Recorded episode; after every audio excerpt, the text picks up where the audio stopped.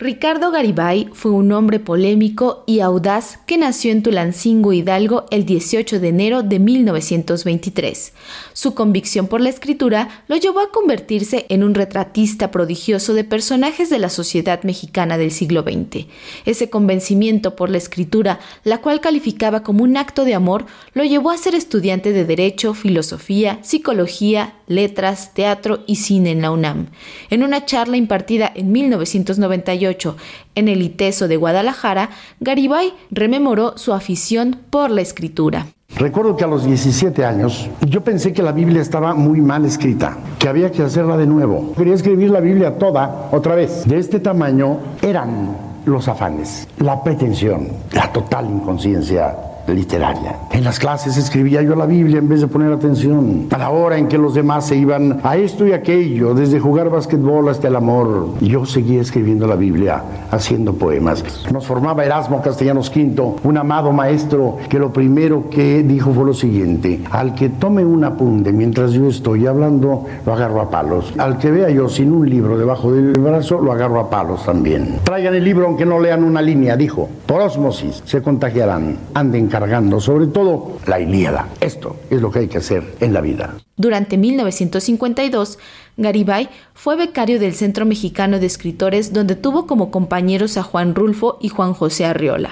Más tarde fungió como académico en la Facultad de Filosofía y Letras de la UNAM y fue creador emérito del Sistema Nacional de Creadores de Arte, trinchera desde la cual impulsaba el ejercicio de la escritura. Indudablemente el escritor se hace escribiendo un diario. Si usted quiere escribir, haga un diario. De hecho, lo invitaría a que rompiera todo lo que tiene hasta ahora y comenzara a escribir un diario.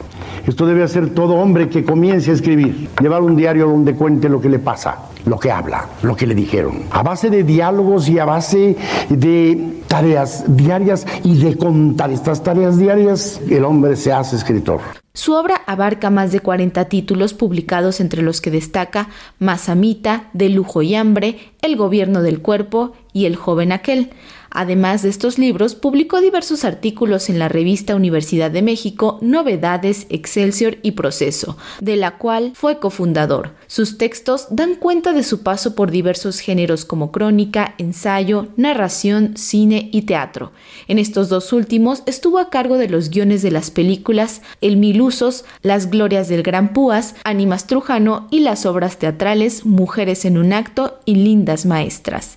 Además de ello, fue conductor del programa de televisión Caleidoscopio Temas de Garibay. En uno de estos programas manifestó su preocupación por la lectura, pues según una encuesta realizada en 1995, los mexicanos leían medio libro al año. Medio libro al año. ¿Qué quiere decir esto? Que son casi analfabetas el 98% de los mexicanos. Primero, hablan como perros. Más producen ruidos con la boca que ideas, con las palabras. No leen jamás. Su horizonte es estrechísimo, casi analfabetas, casi gañanes.